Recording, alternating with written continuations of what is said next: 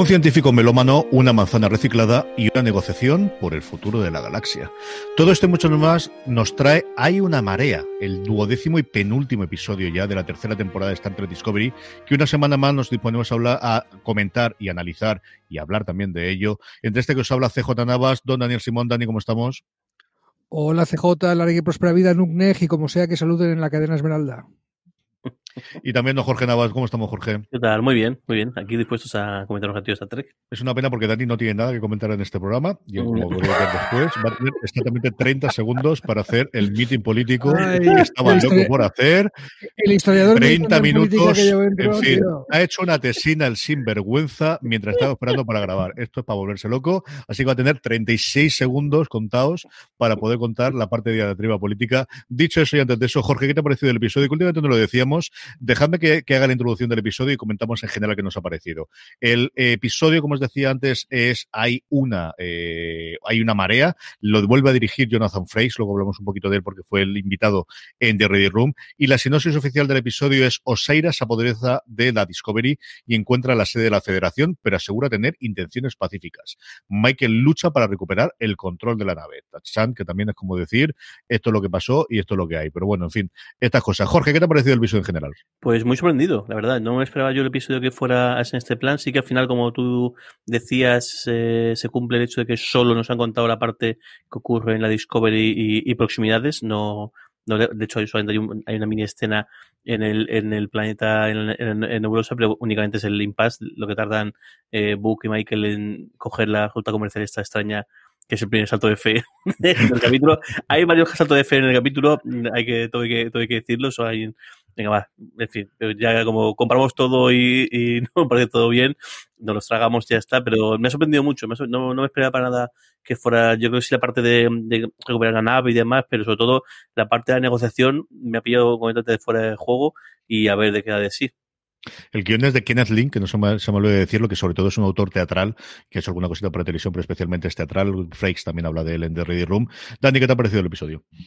El, más o menos como a Jorge, me ha sorprendido mucho lo de que, de hecho, creo que le ha sorprendido a propios extraños. Eh, Frakes también en The Ready Room comenta que nunca ha habido una secuencia de una negociación tan larga en Star Trek, ni en películas ni en nada. Incluso me estoy acordando ahora de, Star Trek 6, aquel país desconocido, que se supone que una conferencia de paz iba a ocupar casi toda la, la película, luego hay cosas de acción que se meten por medio, pero ni siquiera entonces le han dedicado tanto tiempo en pantalla a lo que es un diálogo entre dos personas negociando. Normalmente esto en cualquier serie de ciencia ficción es que salen de la habitación, te dicen lo que han negociado y lo que han acordado y ya está. Mm. Y aquí vamos, vemos todos los tires de aflojas y para mí, para Jonathan Frakes es muy interesante y para mí también y después justificaré por qué el tiempo que me deje nuestro querido director del podcast, claro.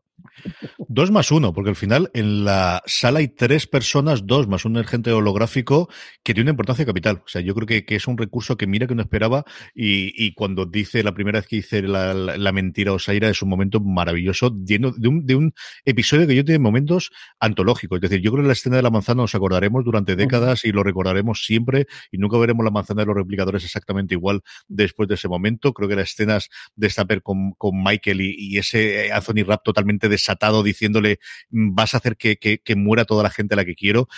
Tiene un montón de momentos. Para mí yo creo que es el episodio favorito mío de esta temporada y yo diría de toda la, de toda la serie. De verdad, que me sorprendió muchísimo dentro de un episodio que está convencido que iba a ser todo lo que iba a ocurrir en ese, en el mismo y me ha ocurrido lo mismo que vosotros. Me ha fascinado, me ha encantado, me ha gustado muchísimo con sus saltos de fe, con sus momentos, con sus cosas así, con lo que tú quieras. Pero de verdad que es desde los momentos que mm, ya no solamente esta tres, sino en general de series de los últimos meses y de, este cambio de año del 2020-2021 que más he disfrutado. Me, ha encantado, me ha gustado. No sé si os lo he dicho, me ha gustado mucho. ¿Qué quieres contigo? Así que, recuerda, recuerda, que estos hologramas que en un interrogatorio están presentes como detector de mentiras con rostro humano, eh, los habíamos visto ya. Cuando llega la Discovery a, a los cuartos de la federación, que son los que Filipa parpadeando muy rápido desactiva y todo eso.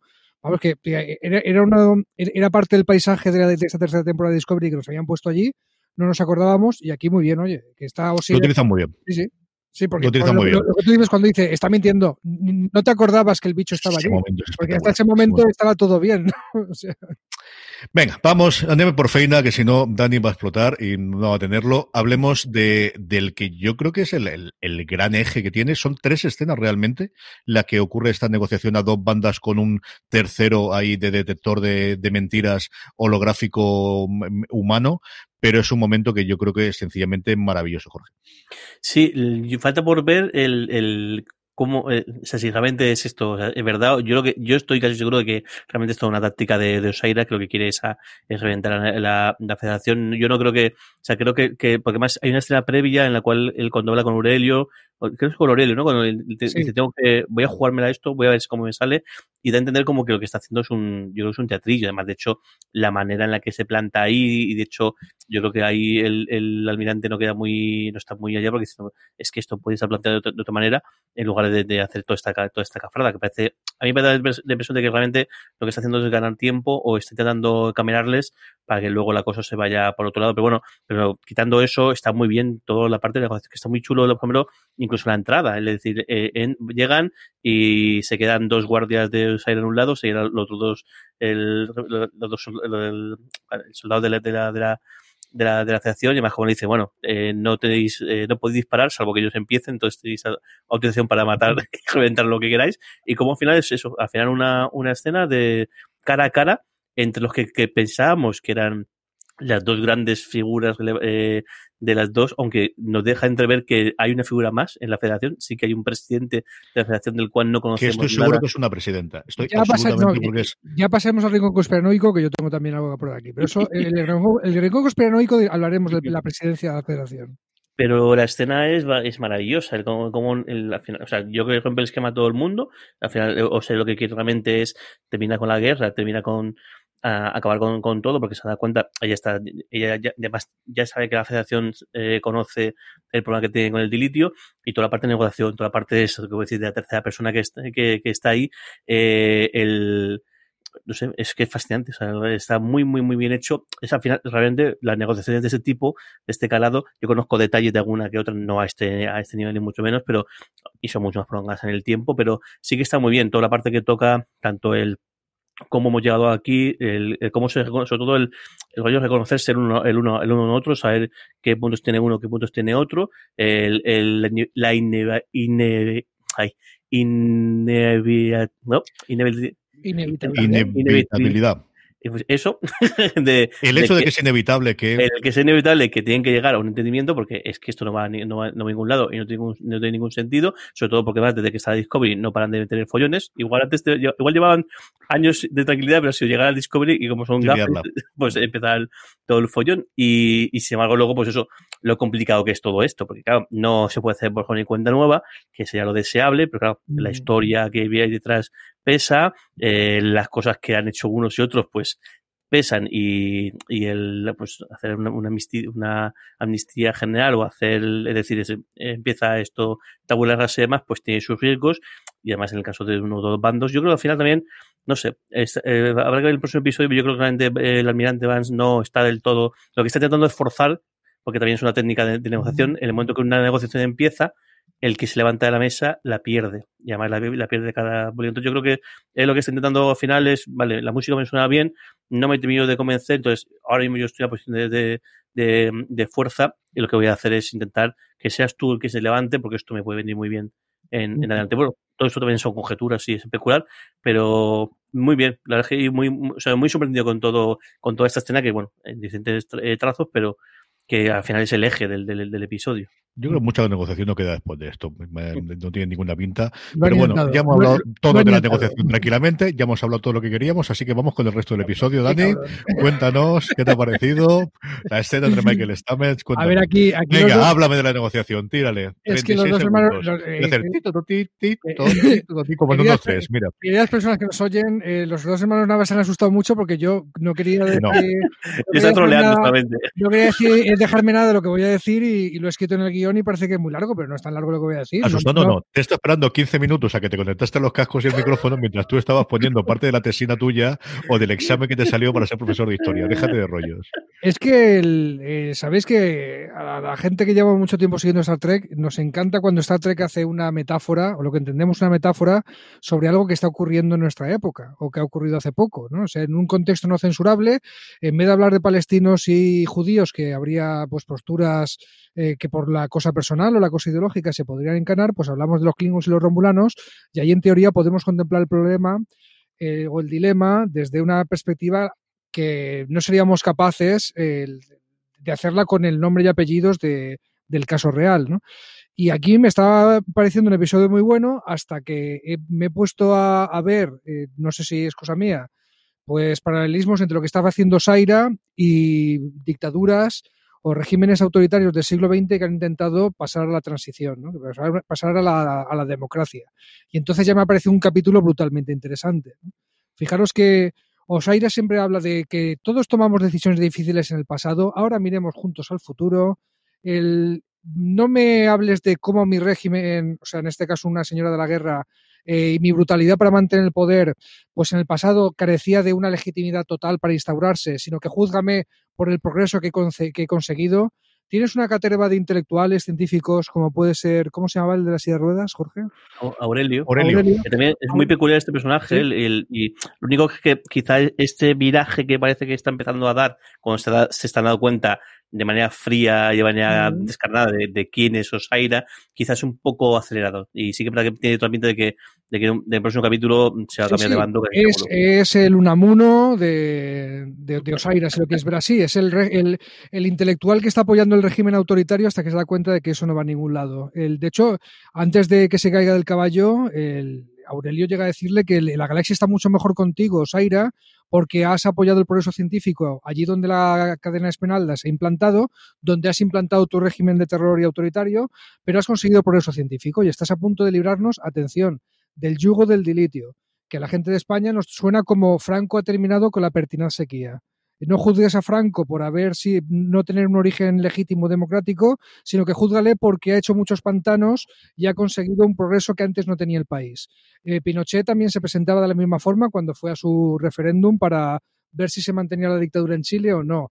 Y estoy seguro de que la gente en, Argentina que nos está escuchando se está acordando de las leyes de punto final cuando eh, Osaria está diciendo no, pero a partir de aquí pasamos página y empieza a decirle Vance, bueno, pero pasamos página, pero tú no estás. No, yo no puedo estar por mi reputación. Entonces pondremos a una persona que yo diga, por ejemplo, un científico, ah, y ese científico no será un títere tuyo que sea una cara distinta para mantener tu control y para mantenerlo todo como estaba. Y es entonces cuando estalla el personaje favorito de CJ, el holograma de editor de mentiras, y dice, eso es mentira. Es decir, sí que quiere tener un títere que mantenga las cosas como están que lo deje todo atado, y bien atado en la nomenclatura franquista en el caso de España. ¿no? Pero yo aquí he visto tanta eh, palabrería, tanta forma de expresión y tanto argumento propio de quien no tiene un origen democrático legítimo en el régimen de terror que ha instaurado y quiere eh, avanzar de otra forma, porque no le queda más remedio, porque hay presión internacional en el caso de regímenes como el de España o porque se le ha agotado el dilitio en el caso de Osaira. Pero a mí me parece que es un paralelismo histórico muy, muy evidente. Eso sí, Vance le dice, pero te vamos a juzgar por tus crímenes de guerra, te vamos a juzgar por las torturas, por lo que has hecho, y eso en países como el nuestro, queridos hermanos, no se dio. Pasamos página, en, otros países no lo han hecho de esa forma, pero la federación no quiere leyes de punto final, ¿no? No, no quiere. Y después del mito sobre la ruptura de Dani Simón, aquí hay dos cosas que que yo creo que falla la base. Es que la primera es que la cadena Esmeralda, tú te has empeñado que eres un régimen totalitario y dictatorial cuando no lo es así. Es una república. Si votan, ¿Ah, sí? Tienen todo. Hombre, coño, lo dice ella. Todo mi capital político ha tenido que ser aquí porque esto me lo tengo que llevar yo ahora a mi Senado y a mi, a mi Parlamento para poder hacerlo porque la gente está totalmente en contra. Que son esclavistas. cosa que ahí estoy totalmente que en, el franquismo había, que en el franquismo había cortes y referéndums y votaciones, que sí. Bueno, que, no, pero, yo, pero, yo, si le lleva la contraria Osaira te mata aunque sea su sobrino, es lo que han establecido mm, toda la Yo lo tengo claro, pero no vamos a ir por otro lado porque me conozco esto y lo sabía. Así que... Eh, no, yo, yo, creo que si, si, hacemos un paralelismo histórico, yo creo que además siendo Estados Unidos, yo creo que hay mucho más paralelismo o se coge puede coger mucho más de la guerra de, la guerra de secesión o de la, yo creo que la guerra civil. Esa, es ahí, esa, hay, dos, hay dos, sobre todo porque además esto no es que esté un régimen cambiando, sino que son dos bandos enfrentados son dos bandos, un armisticio. O sea, no estás, no estás hablando de una transición, no estás hablando de un cambio de, de, no, estás hablando de dos bandos enfrentados, una guerra que quieren firmar la, que quieren, o al menos uno parece que sé que, quiere firmar la paz. Y yo creo que además es que justo esta semana pasada vi Lincoln, la película, que, que, no, que tengo mucha ganas de verla y no, no la había visto, y creo que sí que se, se recoge, o sea, o al menos esas, esas particularidades creo que es, yo creo que es totalmente de ahí la figura de la esclavitud que la hemos visto además aquí. Yo creo de los momentos más eh, raros que tuvimos que fue todo ese campo de, prisioneros y de, y de esclavizados que tenía el, sobrino de ella, que creo que es quizá del punto más eh, histriónico que de todo lo que hemos visto. Mira que el final de Star Trek en general y Discovery yo creo que hace bastante bien es meterse siempre con los matices y los grises. Ahí vimos un malo maloso de los pies a la cabeza, total. Y, y, quizás el más maniqueo. Y así se nos planteaba Osaira. Yo creo que muchas de las, de las, eh, de las cosas que yo tenía en contra de Osaira inicialmente es porque venían del, de, bueno, si el sobrino es así, por la tía será exactamente igual. Yo creo que la labor que han hecho en estos tres episodios, especialmente en este, de decir, es un villano con razón, como tiene que serlo. Es decir, él está totalmente convencido de que esto es los sacrificios que tiene que hacer para que su gente evolucione y tire para adelante y ya está. Y a mí me encanta el punto de ruptura. Y mira que, que estaba ahí de cómo vas a romperse esto porque no va a ocurrir esta, esta conjunción, que podría ser otra cosa de ella está dispuesta a sacrificarlo todo menos a sí misma.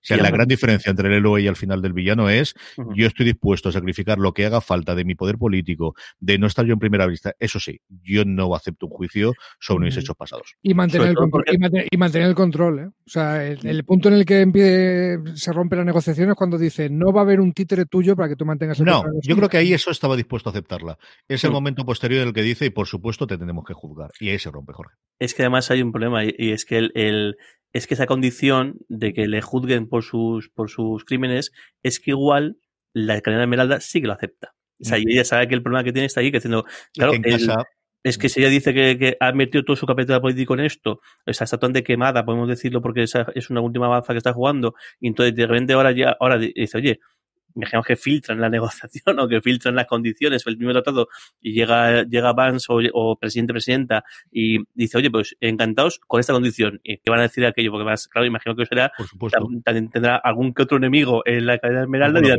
ah, pues encantados sin problema ninguno. Se firma ya y, ya que está ahí, que ahí se queda y hace con ella lo que, lo que queráis. Entonces, claro, sabe que ella está totalmente perdida en ese, en ese aspecto, porque encima, imaginaos la victoria de que eso llega a producirse y ella es más allá del mapa. o sea, que para ella es un escenario Que no, que no, puedes mantener un régimen, un régimen autoritario durante décadas en el que torturas, en el que matas a sobrinos, en el que hay esclavismo, sin hacer unos cuantos enemigos internos.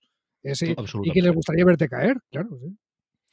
A mí me gustó muchísimo, pero una verdadera barbaridad, de verdad que sí. En un episodio, como os decía antes, que tiene un montón de escenas más, eh, especialmente esa esta con Michael, en el que le canta a las 40, se le dice pedazo de sinvergüenza, que te recuerdo que nosotros estamos aquí por ti, que sacrificamos absolutamente todo, que dejamos todo atrás por ti, y ahora me vas a hacer que muera. Es decir, me estás condenando cuando le tiran esa burbuja espacial para que la rescate la federación dentro de todo el entramado que tenemos. Y tenemos también esas escenas esta con Aurelio que también me gustaron muchísimo. Es decir, que, no lo esperaba, no lo ves entrar con la, con la silla y dices, este es el nuevo asesino, este es el nuevo eh, torturador. Además tiene esa imagen de torturador, todos los vestuarios que tenemos de esta gente que entra que en medio, el propio Jonathan Fraser luego lo, lo cuenta de con ese negro y con esa eh, eh, cara y esa toma de la, en este caso de la Discovery, a diferencia de la recuerda mucho, le recuerda muchísimo a los Borg. Él cuenta que, que cómo le recuerda esa parte a todo lo pasado a los Borg.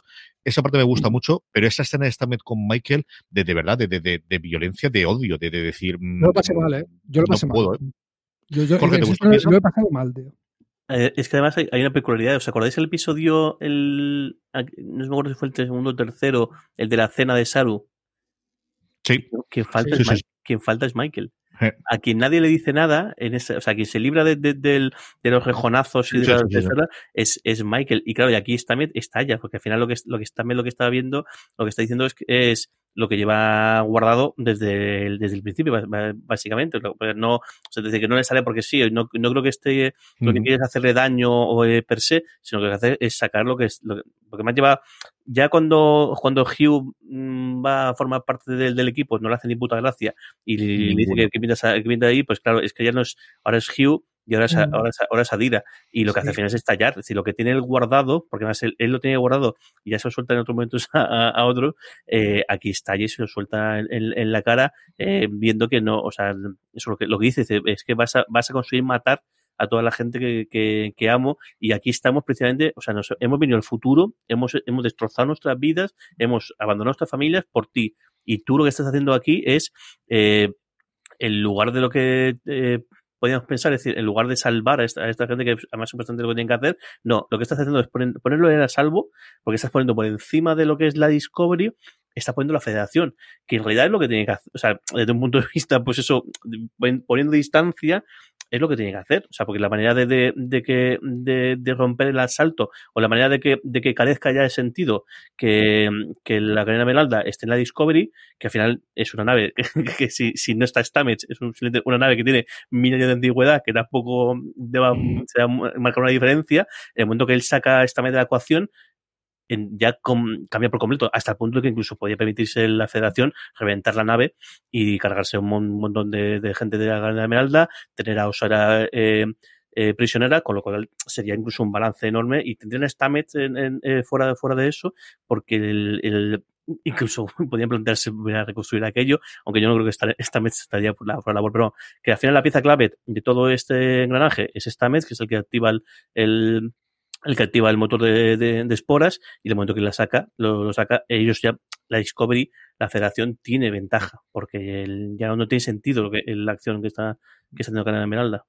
La tercera mm, parte de la trama que tenemos es esa reconquista de la Discovery, que se queda totalmente en cliffhanger, con esos robotitos que dicen el nombre, lo dice Bill Wheaton en el, Will Wheaton en el en The Ready Room, pero no recuerdo ahora mismo. Y sí es cierto que vimos tenido un par de pinceladas a lo largo de toda, de los últimos episodios, especialmente de este también, en el que sigue quedando ese residuo del conocimiento de la esfera, que nos viene de las temporadas anteriores, ese sentido o de autoconservación de la nave o de conservación extendida de la tripulación de la Discovery que le ve de estos son los que me han cuidado y los que han hecho que siga sirviendo hacia adelante. Y luego una Tilly, que ya la vimos en el episodio anterior eh, en plan Guardiana y que aquí se revela como la verdadera líder que todos sabíamos que llevaba dentro, Dani. Eso y que en todas las películas y en todas las series todo el mundo sabe Morse porque es ley universal que se sigue cumpliendo, ¿no? De primero de la federación, ¿eh? Sabes que en cuanto te metes en la, en la Academia de la Federación de, Perdón, en la Academia de la Flota Estelar, de lo primero que te enseñan en dicho primer curso es Morse. Y por eso Book era el único en la sala que no se enteraba de lo que se enteraba. Yo creo que sí, habría que, yo creo, no me extrañaría, ¿eh? En el ejército, en la marina seguro que eh, estoy seguro que sí. Y de hecho, la flota estelar es una extensión de la marina. estoy segurísimo, porque por el sistema dando, el, porque el Morse tiene dos maneras de utilizarse, o bien por golpecitos, por sonidos, o bien por luces, porque la marina, los, los, mensajes entre barcos y o submarinos se hacían con, se hacían con, con luces. Es plausible, eh, es plausible. Yo estoy casi seguro de que el ejército se sigue. Es mucho más plausible. Es mucho más plausible que en esta regla la, gente sepa Morse que no en una película en la que hay tres adolescentes en una cabaña y de repente alguien lo hace. Que Otra cosa es que se acuerden después de primero, porque yo de la asignatura de primero, ¿qué quieres que te diga? Mucho, mucho no me acuerdo. Yo es cierto que salí de la academia un poquito más tiempo de lo que lleva la gente de Discovery, que es bastante más joven, pero, claro, la escena clave, además de Tilly, pues eh, eh, animándoles a, pegarle mamporros a la gente esta que se parece a Borgs y tal, es los robotitos. Eh, yo entiendo que es que los robotitos esos son equipamiento estándar de la federación de este mm. siglo en el que están. Pero la, el otro McGuffin que teníamos por disfrutando, que es la esfera de conocimiento, que estaba en, los bancos de memoria de Discovery o el disco duro, vete a saber dónde, de alguna forma se ha cogido robotitos para manifestarse. Y la escena impactante para mí del final es esta de, de ahora la, se, va, se, va, a convertir en algo muy importante en la resolución de la temporada, el, la esfera de conocimiento, que ya la echábamos de menos, ¿no? que ya tenía que salir. Y es gracioso que para, para revelarse, para decir soy la esfera de conocimiento, nos saca las películas de cine mudo antigua, que, que tanta gracia nos hizo en el capítulo anterior cuando les la sesión de cine a la Discovery para que se desfogaran y tal. Pues, y que también tiene tanto que ver con, con el short trek este que nos gusta tanto, ¿no? El de, el, de Voodoo, el del ambientado en el futuro, en el que el, el, cine antiguo pues era una manifestación de, de todo ese gran conocimiento brutal, disco duro enorme que tiene por el Discovery. Es curioso porque, porque el, hago memoria así, igual me podéis contradecir, pero yo creo que en, en, en Star Trek en general no es tan común el, el tema de androides y, sobre todo el, el, androides y el tema militar en los androides. Sí que muchos cyborg, porque yo creo que los Borg cabrían más en la categoría de cyborg porque tienen componente mecánico, componente humano, pero en lo que se, lo que diríamos, lo que sería un sintético en Aliens o lo que sería un droide en Star Wars, yo creo que salvo data y salvo algunas cosas muy puntuales, no hay ese recurso de, hemos visto de, ahí? de los No, androides sí. con- con- violentos o, o hostiles o, No han querido abusar de eso. Y, y creo que alguien dijo, oye, ¿por qué esto no se ha tratado más en Star Trek? Y de ahí la premisa de Picard, de la serie de Picard. O sea, creo que la, la pregunta que ha lanzado tú va, va por ahí. Alguien dijo, ¿y por qué no hay tanto droide en Star Trek? A alguien se le ocurrió un motivo y a partir de ahí salió. Esto es especulación pura mía, pero escuchándote a ti se me ocurre esto. Sí, decirte yo, androides humanos, es decir, que Data al final marca el camino y hemos tenido todas las variantes posibles y, y por haber, tanto en la nueva generación como después, como recientemente en Picard. Pero robots al sentido de un RD2D2 o un C3PO o todos los que nos hemos tenido ahora de Mandalorian, que al final es el, el ejemplo que, que vemos aquí, ¿no? Es ese tipo de robot mucho más que, que el que busque ser un androide o que busque el, convivir con los humanos y, ser uno más o, o difundirse entre ellos. Yo no recuerdo ninguno. Y esto los hemos visto haciendo las labores de mantenimiento de la nave, lo hemos visto en varias tomas de estas aéreas que hay como si fuese con un dron externo en el que vemos cómo están reparando la, pues después de cualquiera de las aventuras, reparando parte del casco o reparando cosas internas o alguna cosa más, no recogiendo la basura, porque nunca hay basura en los pasillos de, de ninguna de las naves de la No, Federación, lo sabéis. lo convierten en comida. claro. Mm, La y ya está, claro, que tiene, tiene sentimiento y tiene funcionamiento. Más cosas que tenemos. Dani quería decir una cosa acerca de que Osaira ha roto la primera directriz de la Federación. Es que es algo que han comentado, que me parece importante y comentaron varios episodios, pero como comentamos tantas cosas se nos ha ido pasando. Que es eh, eh, una de las cosas por las cuales parece irreconciliable la situación con ella. ¿cierto? Porque en planetas como el de Book, que no tienen capacidad, recordar, la Federación no hace primer contacto con un planeta, ni les dice aquí estamos, no estáis solos en el universo, hasta que el- obtienen capacidad de curvatura. El nivel de desarrollo de ese planeta llega al nivel de tú eres capaz de construir una nave que viaje más allá de la velocidad de la luz. En ese momento ya dicen, pues primer contacto, porque piensan que si una civilización avanzada tecnológicamente hace contacto con una que no ha cruzado ese umbral, pues va a influir en su desarrollo natural de una forma que eh, se ha hartado de demostrar Star Trek que es negativa y se han hartado de demostrar los capitanes de las series de Star Trek que eso es flexible y que hay momentos para saltarse la primera directriz. Pero bueno, el, pero el caso es que es el supremo mandato de la federación. Entonces, que Osaira eh, directamente haya intervenido tecnológicamente para conseguir recursos o para conseguir el avance científico este que nos hemos enterado en este capítulo que anhelaba, etcétera, etcétera, haya roto ese, ese no, esa no interferencia en el desarrollo natural de una sociedad, eso es antifederación. Y eso es también lo que le pone contra las cuerdas. Y eso es también parte de por qué eh, al final no hay acuerdo en este capítulo, porque llega a salir negociación, ¿no? Llega, Sí, ese es el momento. de la- en la tercera escena de la negociación se le empieza a acumular toda esa cantidad de cosas. Esa, el hecho de que ya no pueda ser la estandarte y todo lo demás, y se rompe definitivamente cuando le dice y tiene que ser juzgada. Y ahí es cuando se acaba el chiringuito totalmente. Esta parte de los robots, que es una cosa de la que adelantamos nosotros en nuestras, en el Rincón Conspiranoico la semana pasada, junto con otro hecho que yo creo que también es importante la escena que se marca ahí, Jorge, y tú hablaste sobre esta, es Michael saca tiempo en su apretada agenda para mandar un mensaje a mamá y decir, mamá, si no vengo, eh, recuérdame. Es decir, que es posible que mamá vuelva con alguno de los amigos para el siguiente episodio, ¿no? Sí, y además, bueno, un poco, eh, es quizá el segundo gran eh, salto de fe después de la de la ruta de autopista esta de los de- porque es curioso que dice, ¿para, para qué hace falta el motor de dos poras cuando cogiendo ¿Cómo una ruta esto? un poco complicada en costa de 10-12 minutos te has plantado en la punta del, del universo eh, con una nave andando por casa que tampoco tiene muchas cosas bueno ese es el segundo yo creo que el, o sea, el momento en el que en el que te han, han hecho ver que están intervenidas las comunicaciones que además que han tomado la Discovery en tiempo récord que es otra cosa que porque en algunos capítulos yo recuerdo Star Trek o algunas películas eh, toman una nave por as- toman una nave por asalto pero hasta que consigue hacerse con el control pasa lo suyo porque claro eso tiene un, buen montón de mecanismos para, para que decir bueno esto lo puede tomar un montón de gente pero lo puede tomarlo alguien pero de ahí a que a- con el control de la nave la cosa cambia lo cambia lo suyo aquí lo que hace directamente es que están las, las comunicaciones intervenidas o no se puede comunicar nada pero ella con un mini aparato que lanza mensajes de, infra- de una frecuencia eh, no es decir, no sé podría Eso los perros y no de todas las Claro. razas. Sí. Claro, o sea, si puede lanzar este mensaje al, al otro punto, a, a Vulcano, a donde no me acuerdo cómo se llama el, pla- el planeta, Ni bar. que está- el, Nibar, eso, Nibar. Nibar, que está rebautizado, igual te puedes utilizar la misma frecuencia para mandar un mensaje al almirante y decir, oye, que, que, Que la cosa está complicada. que- que está complicada la cosa, que, o sea, que vengo porque vengo, que, que, que, ha pasado lo que ha pasado, no sé, de- en fin, estas cosas que dices, venga, va, pues ya me lo creo y tiro para allá, y está, pero sí, tiene toda la pinta de que esto es la, semi- la semillita para que aparezca ahí una mega nave vulcaniana eh, o, en- o lo que sea, o alguien intervenga. Yo de todas maneras creo que el, el próximo episodio nos va a dejar un cliffhanger eh, o varios enormes. No creo que yo que, no creo que la temporada cierre con, con y ya está. Y, y, ya la, siguiente temporada no, me parece a mí que vamos a comernos un cliffhanger de eh. gente en el borde, en el abismo, una explosión o con un disparo y que se corte o algo así. No, va a ser, va a ser bastante terrible, pero yo dudo mucho que le dé tiempo a cerrar todo este, todo lo que tienen abierto y que se incorpore la gente que se tiene que incorporar y darnos un final más o menos calmado. Yo estoy contigo. Ahora hablamos un poquito de lo que esperamos para el final en Rico Conspiranoico. Dejarme que comente dos cositas más que tenemos de dos actores que, tenemos aquí.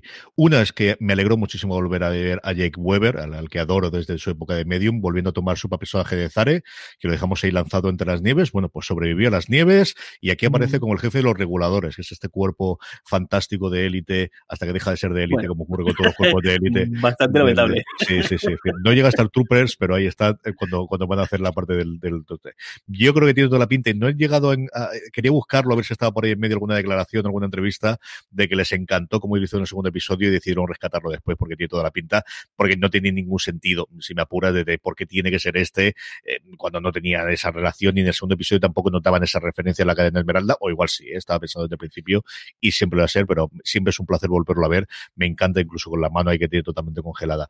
Y luego vosotros hablabais del antes, y aquí es un, punto eh, que habla también Jonathan Frakes de él y se ha comentado bastantes veces, es como Kenneth Mitchell, que es el actor que encarna a Aurelio, hizo de un montón de Klingons, de hecho quizás lo más, hizo de varios guerreros Klingons en la primera temporada, en la segunda es el, el Tenavik, no saldrá el nombre, que es el guardián del tiempo en el monasterio de Borez cuando va Pike y ve el futuro cómo va a hacer, el que sabemos que viene a partir de, de The Menagerie y de, de The Cage, ¿no? Y que lo que tenemos. Y en el 2018 le diagnosticaron Nela, siguió trabajando un poquito, él es conocido sobre todo por Jericó, ha hecho, mm, vamos, no menos de 50 series de, intervenciones episódicas en todos los procedimentales que podéis imaginar, cosas de CBS, NBC, ABC, absolutamente todas las, las cadenas en abierto americana, pero lo más conocido suyo fue un personaje principal en Jericó, que, fue una serie famosa en su oh, tiempo y yo recuerdo ver alguno de los, de los primeros. Mm. Le diagnosticaron en el 2018 y decidió cuando le hicieron el casting, porque fueron a hablar con él eh, Michel Paradis y, y, todo el equipo creativo porque queríamos volver a tenerlo, él aceptó el volver a estar y como sabía que iba a hacer y que iba a salir la silla de ruedas es cuando él dio el paso en marzo del 2020, que es cuando se estaba rodando sus escenas, aproximadamente a hacerlo público justo antes del confinamiento también, o sea que, absolutamente todo. Es un tío casado, con críos y todo demás y que está eso postado en la silla de rueda que le veis, de eso hay varios vídeos en YouTube que podéis verlo, dando alguna charla y estando en alguna de las primeras o de las poquitas convenciones que se pudieron dar antes del confinamiento en Estados Unidos, eh, ya en la silla, pues eso, en esta enfermedad absolutamente terrible como es el ELA y, que pues eso, o te hundes hacia atrás o tiras para adelante e intentas hacer lo que puedes del tiempo que te quede, ¿no? Por Sí. Esto es lo que tenemos Friquidato extra, si me permites, como si os gusta Jericho como me gustaba a mí, que solo duró dos temporadas y la cancelaron abruptamente, dejando la historia colgada. Los guionistas eh, sacaron la continuación en cómic dos miniseries de cómics en IDW, recopiladas en paperbacks, de la tercera y la cuarta temporada de Jericho, muy recomendable.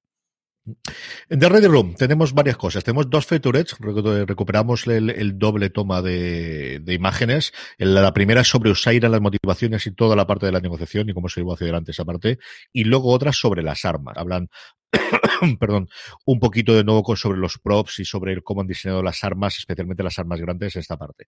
Y luego la que tenemos es la entrevista grande con Jonathan Frakes, Frakes que está en uno de sus distintos estudios de pintor, porque yo no sé la cantidad de pinceles que tiene ahí detrás. Cuenta un montón de cosas. Yo me quedo con una, Daniel, voy a dejar paso ahora para que cuente alguna más. Y es que al principio de la entrevista, Frakes le dice, me encanta verte, Bill, que, que ya eres como un adulto. Y dice, es que, es que ya soy mayor. Y Witton dice que tiene la misma edad que tenía Sir Patrick Stewart cuando empezó a hacer Star Trek en su momento la nueva generación y dice, y es una cosa que no puedo comprender porque yo para mí sigo teniendo 14 años. Un Jonathan Frakes, por cierto, que es la pregunta que hacen que siempre en The Ready Room juguetean a hacer preguntas, ha dirigido ya 22 episodios de Star Trek.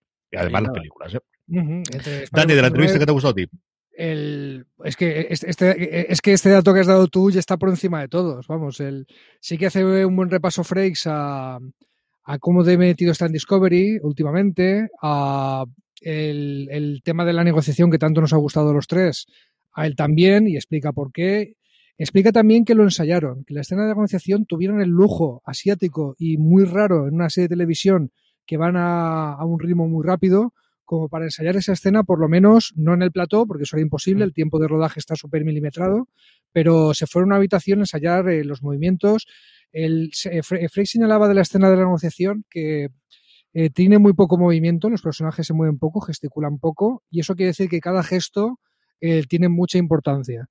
Y, con Will Wilson pues comentaban eso, como que ah, pues sería muy normal entre actores que ensayaran una escena ¿no? antes de, de rodar, pero que en, en, el mundo de la producción de la serie de televisión eso es un lujo que no tienen casi nada. Y esta es una de las pocas escenas que Frakes además buscó el tiempo para hacerlo porque entendía que era el culmen de la temporada, ¿no? que era el culmen de todo lo que estaban contando y esto tenía que salir bien y, y los actores lo agradecieron seguro cuentan muchas cosas sobre la producción y alguna cosa de, la nueva generación. Habla sobre todo, eh, Witton le dice que es el director preferido de todo el mundo en Star Trek y que es una cosa que es post populi, pero que te lo digo aquí delante de todo el mundo. Y comentan alguna cosa de la nueva generación de que en función del director que les tocaba, dice, uff, esto va a ser durísimo, qué bien, por fin podemos relajarnos y tener y trabajar. Y, y dice, no, es que al final lo mío es intentar que todo el mundo esté a gusto, es decir, dejar que, la, todo el mundo es su profesional. Él habla maravillas de la primera asistente de dirección, de cómo es la persona que al final controla que se llegue por plazos y que se llegue por tiempos a rodar todo lo que quiere hacer. Hay un momento muy curioso que dice, ojalá podamos rodar estas escenas, de cuando recibe el guion y recibe las escenas de la negociación y recibe las escenas de Stamets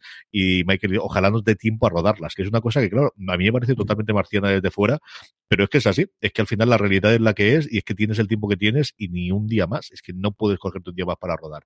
Y yo creo que es una de las partes curiosas, curiosas de, de todas las diferentes cosas que cuenta Freys, que por cierto confirma que está en la cuarta temporada. De hecho, esta escena se grabó antes de, de bueno, antes de Navidad, no se tuvo que grabar con muy tarde en noviembre, porque dice que vuelve a rodaje en Nación de Gracias, que como sabéis es el último fin de semana, es el jueves antes del Black Friday en Estados Unidos, que allí no están confinados. Ellos además yo creo rodar que, que ruedan prácticamente todo en Canadá y alguna cosita en Los Ángeles. Los Ángeles ahora cuando estamos grabando nosotros esto vuelve a estar totalmente confinada y cerrada. Es el, lo que fue Nueva York en marzo, abril en Estados Unidos es lo que está siendo ahora eh, California en general, pero Los Ángeles en particular. Y había una recomendación exhaustiva y muy fuerte y de verdad, de verdad, hacernos caso que esté todo el mundo en casa y que habían cortado prácticamente todos los rodajes de series de cine y absolutamente todo en, Los Ángeles. Así que no sé el, el momento que está ahora, Jorge. No, que justo en, el, ahora comiendo en el telediario decían que ha llegado en Los Ángeles, en varios condados, han llegado a la orden directamente. A lo terrible que es que las ambulancias, si cuando llegan a un domicilio ven a alguien que no pueda poder ser recuperado en, en el hospital, que no lo llevan al hospital del, colapso que hay, de han reconvertido todo, todo gimnasio, todo, todo recinto grande está siendo mediante el ejército eh, reconvertido en hospital de campaña porque está siendo brutal la, el, impacto en, eh, Tenemos la tercera ola y no, y no la ola esta de, del episodio totalmente encima. Aquí en la Comunidad Valenciana estamos grabando los tres. Esto un jueves, un jueves digo yo, un martes 5 de, de, enero. Ya hemos tenido restricciones que no llega a ser como la época del confinamiento, pero lo más que se parece de los últimos de los últimos siete meses fácilmente y la cosa está bastante, bastante complicadita.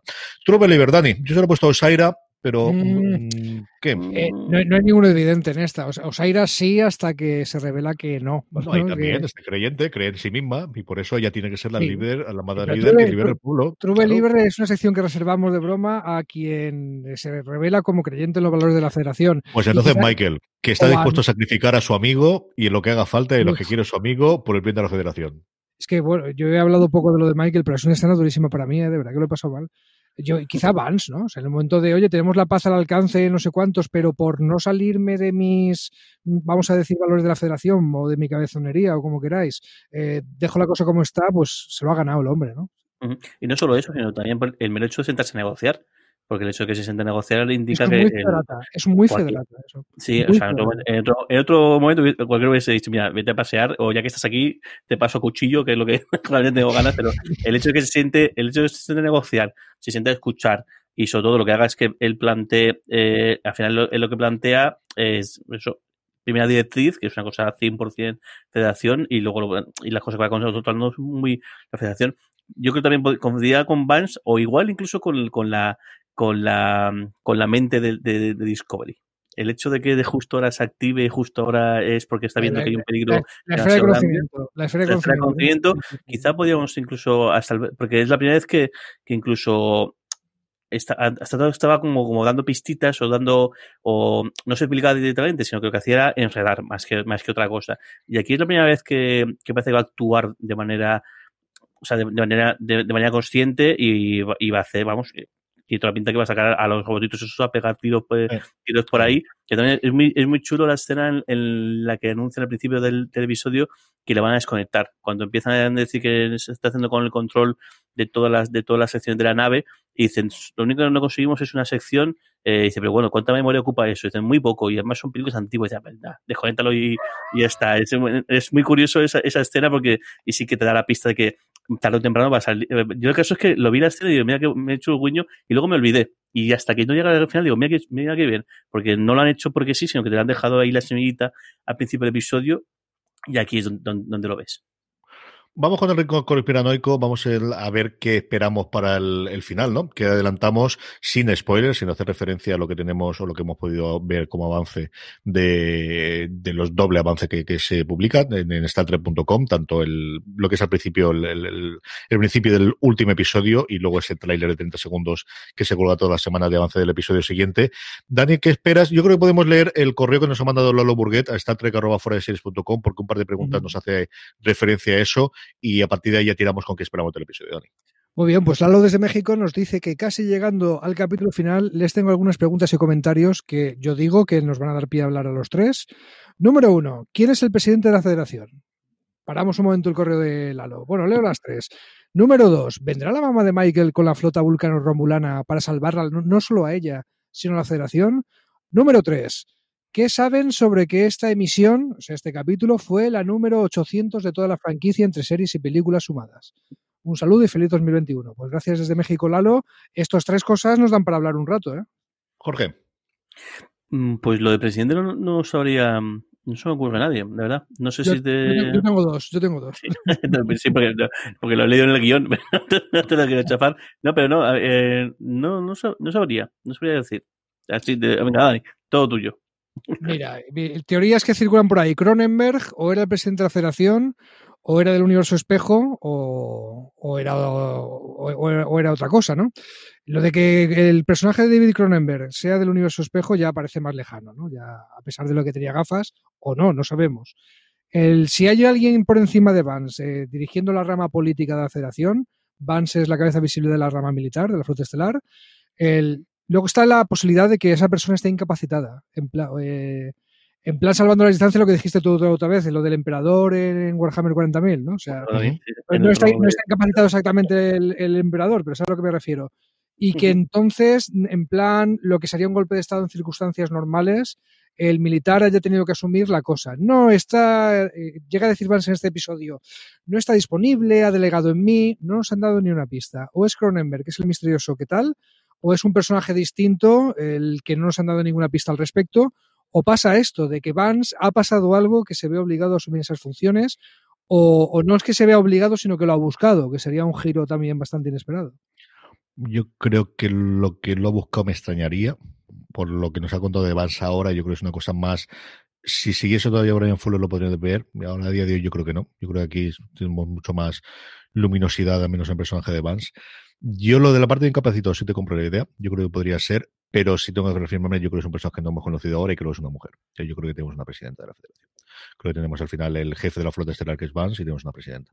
Oye, ¿te imaginas que fuera los hologramas, tío? O sea, que es un tío. Hola, mira, soy el, soy el actor que hace de los hologramas de Mentiras, que era, era yo, ¿vale? Que he puesto a poner una tampoco me parece mala, ¿eh? Que es una cosa de, esa no me, no mal. Y, y, sí que es cierto que me cuesta imaginarme a alguien que no sea humano. ¿eh? En, otras circunstancias te diría aquí lo normal es que fuese un romulano, que fuese un vulcano, que fuese, pero con toda la pelea que hemos tenido ahora y teniendo una presidenta vulcana que sí que la vimos en, en, en Nibar, mm, no sé, no hemos visto muchas razas que estén metidas en lo que queda de la federación. Falta, falta una raza por salir y son los Klingon. Bueno, calla. Tenemos una, presidenta Klingon, puede ser. Sí. ¿Os imagináis un Klingon, eh, una Klingon presidenta? Una cosa de las featurettes de una cosa de las featurettes de, de Read Room que no hemos comentado. Eh, comentan que una de las black boxes, eh, de las cajas negras de naves que estallaron con el delitio en la quema, que recupera Michael, era de una nave cardasiana, que en el momento que ocurrió eso era parte de la Federación. Esto a los fans de Espacio Profundo 9 nos vuela la cabeza, ¿vale? Que en un momento de estos mil años que, que pasaron, Cardassia, el Imperio Cardasiano, se unió a la Federación. E, e, eran malos malísimos para lo que no nos conozcáis en Espacio Profundo 9. Realmente la que falta es una raza. Y es la que tendría que ser presidente, que diría ser una Ferengi. Eso realmente es lo que daría sentido a la serie y tendría toda la normal y ya volveríamos a lo que tiene que ser y a lo que debería ser. ¿Tú te imaginas la cantidad de rulas de adquisición, de las reglas de adquisición que se tienen que haber celebrado en mil años? La cantidad de episodios que te da para inventarte reglas de, la adquisición con los Ferengi. Eso puede ser maravilloso, maravilloso, lo quiero la ya, Quema, La quema es buena para los negocios. ¿Qué ha pasado con los Ferengi en mil años? Es que siempre es una discriminación racial, una xenofobia absolutamente para una raza tranquila que hace sus cosas, que no deja a todo el mundo tranquilo, no se meten líos, que hace acuerdos libres, que a todo el mundo le da lo que quiere, que se desvive por ti y me parece una xenofobia y un racismo. por esto la federación, claro, por la federación se va a tomar por saco por esto, claro, claro.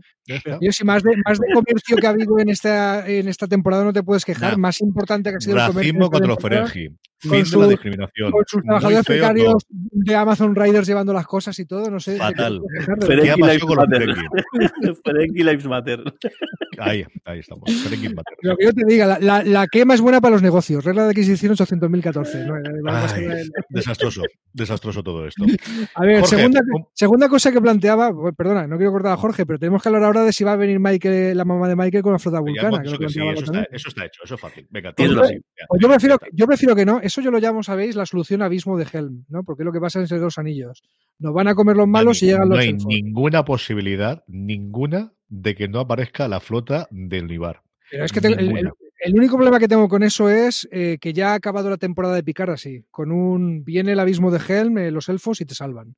Y che, Yo no te digo que les salven. Te digo que yo creo que no hay ninguna posibilidad de que lleguen, de que no lleguen. No, si que van a ser parte del capítulo, sí. Y Jorge se colgará la medalla y se la colgaré yo, porque es el primero que lo dijo. Pero no me gustaría que fueran el Deus Ex Máquina que salva la situación. Bueno, dejamos el resto de lo, de lo, que esperamos para el siguiente episodio para después, así podemos utilizar también lo que hemos visto en los vídeos de anticipo. Jorge, tenemos unos cuantos comentarios, como siempre, también en iVox y en YouTube, donde podéis encontrar y dejarlo. En YouTube sabéis que tenemos todos los programas, tanto de, de Universo Star Trek como el resto de fuera de series, en youtube.com barra fuera de series.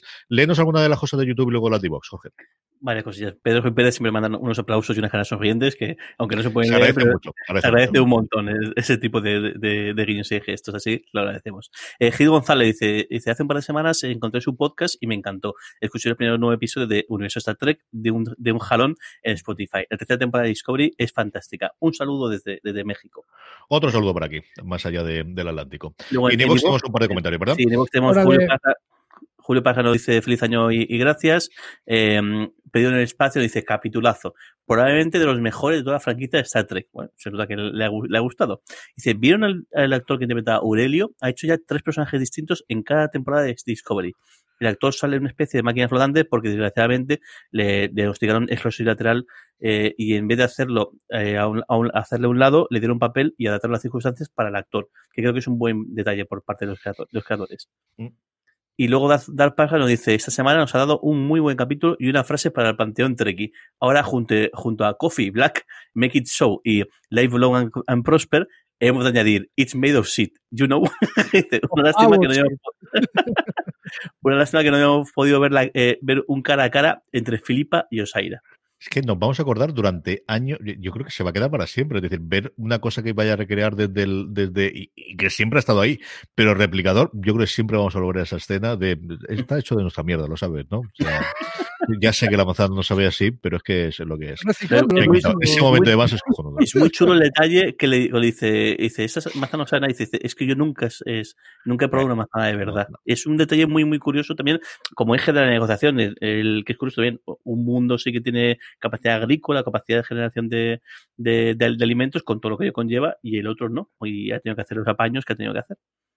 Hasta aquí el comentario sin spoilers, con los mínimos que tenemos de, sobre lo que viene en el futuro. A partir de ahora, para aquellos que queráis llegar virgen al último episodio de esta tercera temporada, nos despedimos como siempre aquí y seguimos con lo poquito que conocemos, como decíamos, de esos dos vídeos de anticipo del último episodio que se va a llamar este sí, esa esperanza eres tú, segunda parte. Así que se lo han reservado hasta el final, han filtrado nombres falsos hasta ahora, pero ya se ha recuperado y se ha confirmado que el último episodio, dirigido igual que el primero por la Tunde Tsunami, que es uno de los productores ejecutivos y de las cuatro personas que, más mandan, yo creo que junto con Freys, eh, evidentemente Cruzman arriba, eh, Paradisi y Olatunde son los dos que están llevando el día a día de, la serie. Eh, sin las horrones, Michel Paradis, yo creo que esta es la mano derecha, que vamos a tener esa, esa esperanza eres tú, segunda parte, así que tiene pinta de que veremos ese ciclo volviendo sobre esa llegada de, Michael al futuro en el primer episodio. Dos vídeos como siempre, el primero, el final de The Ready Room, que suele ser el inicio del, del, siguiente episodio. Aquí volvemos a la nébula, volvemos a encontrarnos con Hugh, con Saru. Hugh descubrimos inicialmente dentro de este mundo holográfico en el que vemos que está muy, muy tocado, y vemos a Saru hablando con su cal, intentando convencerle que desactive el holograma, y los dos muy preocupados de si algo ocurre, la redacción está creciendo, y es que parece que ese estallido ha tocado un poco el casco de la nave y está volviendo a entrar más radiación de la que ellos esperaban, y que la cosa se puede ir al carajo muy rápidamente, Jorge. Sí, eh, dos cosas curiosas. Yo creo que primero que es la debe ser el momento previo inmediatamente de la llegada de Adira. Yo creo que porque si es justo el inicio, imagino que, que Adira debe aparecer en ipso facto ahí. Y luego me, hace mucha me hace mucha gracia el hecho de que los dos hacen el gesto de ir con el tema de la radiación, la manera de, de que ellos, porque claro, no tienen un espejo, no pueden verlo, la manera que tienen de como demostrar que las, las reacciones está afectando es, el, es ir a tocarse, pero claro, como es maquillaje, no se pueden tocar. Y si os fijáis, es muy curioso porque se tocan justo al lado, se, se tocan muy, muy, muy cerca o, incluso ponen por encima para, para no trastocar el, el, el maquillaje, que es un, es un guiño, una, una pero me ha hecho bastante, bastante gracia. En la otra parte que tenemos, Dani, es esos 30 segundos de avance del último. Vemos de todo. Vemos explosiones, vemos guerra abierta en las naves, vemos a Dira y especialmente mm. vemos a Grey en una estela muy mesiánica, muy desde de, El Salvador, que llega allí eh, caminando entre, entre las aguas. Me ha gustado mucho los, los eh, apenas un segundo que tenemos. Eh, y vemos también que Book lo está pasando muy mal. Parece una, una sala de tortura, una especie de máquina de tortura que me ha recordado mucho a la que tenemos en el universo espejo, Dani. O sea que le va a capturar a Eusaira, es lo que podemos deducir. No, no, creo que la pues se dejó capturar. Pues, a lo mejor eh, ya nos dirán por qué. A mí la escena de que estáis comentando antes, más que esta que acabas de decir, eh, me, revela muchas cosas. Hay un momento, el, sí que están todos muy preocupados porque si pasa cierto tiempo con, con Saru y, y, Culbert ahí abajo, se van a morir de radiación. Pero sí que hay un momento que nos dicen, no toma, eh, medicina para radiaciones, ¿no? que les da enseguida el, el, el, el, el pie residente. O sea que eso se lo van a ahorrar. Sí que hay un momento en el capítulo, no en el avance, en el capítulo, que a Michael le inyectan el antirradiación y oye, es la purga de Benito, ¿eh? porque desaparece el maquillaje que le habían puesto de las manchas de radiación, desaparece al instante como si fuera el factor de curación de Lobezno. O sea que el ole por la medicina de radiación de esta época, la del Fallout, que los, que hemos jugado Fallout, no, era tan buena. Yo creo que está todo muy abierto para el siguiente capítulo. Vamos a ver dónde acaba, pero Debo decir que el hecho de que se llame eh, La Esperanza eres tú parte 2, eh, igual que se llamaba así el que la temporada, me invita a pensar en un final tipo discursito de Michael y ole ole, a mí me gustaría, porque eso es parte de la identidad de Discovery. Jorge, ¿alguna predicción esotérica que tengamos para, para el final? Yo creo que, que aquí, el, sobre todo, creo que es, es muy, mm, muy, relevante la aparición de, de Grey. Creo que es eh, la, la, particularidad de Ira, y, eh, que creo que por un lado ha jugado a nivel fisiológico por el hecho de que, de como no es una, ahí se me, ¿cómo se llama el nombre de la, de la raza? De lo, como no es, un, no es una, no es, una, no, es una, no es una trill, parece como que buena parte de sus de sus de los anteriores anfitriones de, de, la, del, de los recuerdos están un poco aparcados o, o, parece que Grey es quien los encarna como, como tal. Y creo que aquí Adira es la que va a tener la clave de, de, de qué ha pasado, porque es, quizá incluso es posible que incluso alguno de esos trill se remonte hasta el, el, origen de la quema o se remonte a un momento en el cual podrían saber algo parecido.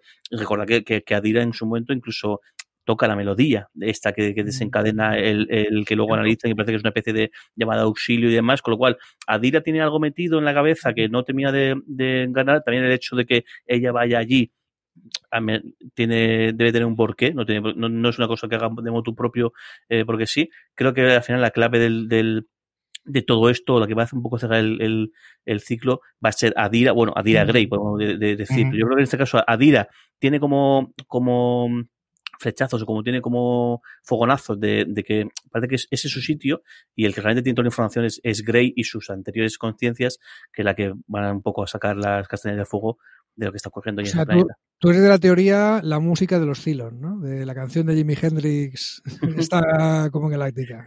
Sí, Puede bueno, es que, ¿qué pasa? Eh, eh, recordad- si no me equivoco, eh, si hago, hago memoria, pero yo creo que al final la- esa canción que está tocando, que es una canción que luego además descubren que todo el mundo conoce, porque todo el mundo de una manera u otra ha interpretado, esa, esa canción es la que cuando pasan por no sé qué análisis de estos que se inventan, Por el filtro es la que le Claro, manda al planeta, a la, a la nebula. G. justo es, es, es una llamada, es un, es un SOS, si no me equivoco, y, y sobre todo al final lo que hace es cuadrarles hacia, hacia allí, con lo cual como que tiene, tiene sentido, que, o, o menos en- y creo que, creo que encaja en, en, en, todo esto, y el hecho de que ellas incluso a tocar, y además eso, el gesto desde eh, la toca y dice, ¿y esa canción? dice, no tengo ni idea. Dice, "Se to- dice no, te- no tiene idea, no tengo ni idea de que tocaba el, el, el cello, que sí que es algo que hacía Grey, pero esta canción es que no, Eh, no sé, eh. me ha salido y ya está.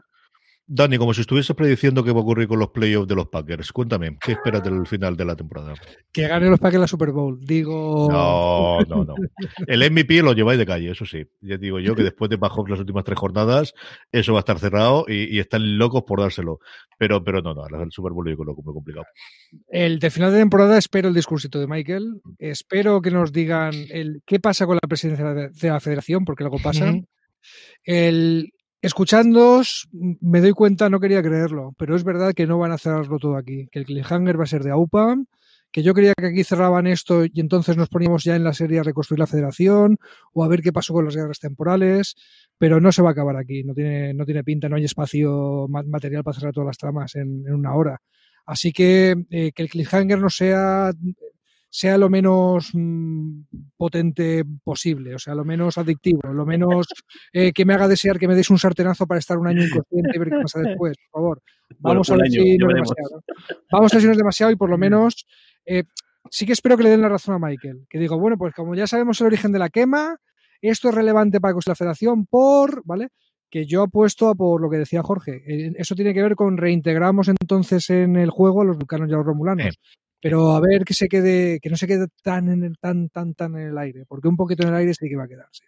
Yo creo que esa semillita de la nueva federación se planta y se planta en parte porque tienen de repente un planeta lleno de dilitio que no tenían antes y porque al menos algunos de los padres fundadores, como los vulcanos, se reintegran después y vuelven al, al, al, al hogar del gran padre. Yo creo que esas son las dos cosas que, que podemos esperar de cara a la cuarta temporada, que sabemos que ya está totalmente en marcha, que la tenían confirmada, vamos, la confirmación vino- vino después, pero si empezaban a rodar el día después de que se había estrenado, es que lo tenían claro desde antes. O sea, Yo no descartaría que, que Michael caiga en desgracia.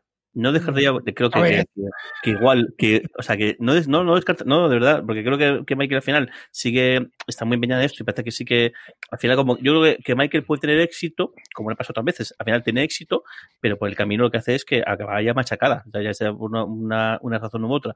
Y no la, fall, la, que, la fall girl, ¿no? De- esto le llaman el fall guy. eh, Sí.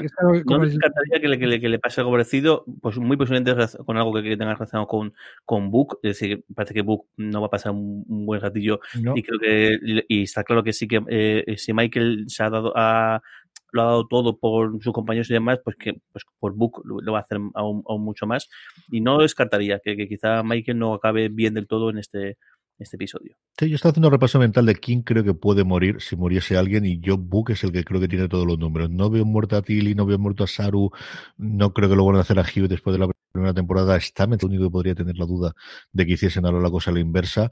Pero Book no las tengo todas conmigo. No tengo nada claro el, el si este va a ser el personaje que, que dé su muerte el sentido de la cuarta temporada de, de otra nueva Michael que veamos en la cuarta temporada. En fin, que estaremos aquí para comentarla como siempre y que lo haremos la semana que viene eh, en cuanto podamos ver el último episodio que se emite el día 7 en Estados Unidos, el día 8, el viernes 8 aquí en España. Don Jorge Navas, un abrazo muy fuerte hasta la próxima semana. Aquí en España, salvo en, en una casa que no, me hombre, sé. aquí en España, aquí en España, se emite el día 8. Se emite el 8. Pues nada, que, que no nos Don restringe Daniel mucho. Simón, hasta la semana que viene, querido. Es que La esa- semana que viene no, no nos restringe mucho que vas a ver el final de Hijo, no a sacar nada, si no me Se- arrepientes, como se, vosotros. ce- se Dale, cebó pues, muchísimo vida, conmigo. Dani. No sabes una idea lo mucho que se cebó conmigo. De que, de que sí, sí, no te puedes hacer, o sea, pero sin ningún tipo de, de, de, de- de mesura de ningún tipo. Se cebó. Vale. Bueno, pues venga, voy a ver el capítulo de Star Trek, eso lo claro, el jueves. Y yo, Sí, pero sí, como sí, este y tío, te- vergüenza, no sé qué tal. Y al día siguiente que fui a verle, estuvo ahí, eh, R que R, a decirme qué había pasado y me tuve que ir Yo a sé, sé algo que tú no sabes. La culpa es suya, porque en vez de verlo como tiene que ser la primera hora de la mañana, lo ve por la noche. ah, sale los códigos de CBS o el acceso a tu hermanito, hombre. si yo no tengo ningún problema, si es él el que quiere verlo por la noche los viernes, tranquilamente. Yo, fíjate tú, que no sea eso. Y además, al final acabo viendo muchas veces el domingo, así que no tiene mucho más. Ya veremos a ver con el follo que tengo yo de semana, aunque con el confinamiento creo que me han quitado la mitad de la agenda que tenía, así que ya veremos a ver cómo acabamos. En fin, que cuidado mucho, cuidado mucho vosotros dos queridos y cuidado sobre todo mucho vosotros queridos oyentes, que la cosa está muy complicada. Feliz año, que no lo habíamos dicho desde, bueno, sí, lo dijimos porque le grabamos el siguiente. Feliz año 2021, de verdad, tenemos eso eh, cuidado. Nos volvemos a ver para analizar ya el último episodio de Discovery Engage.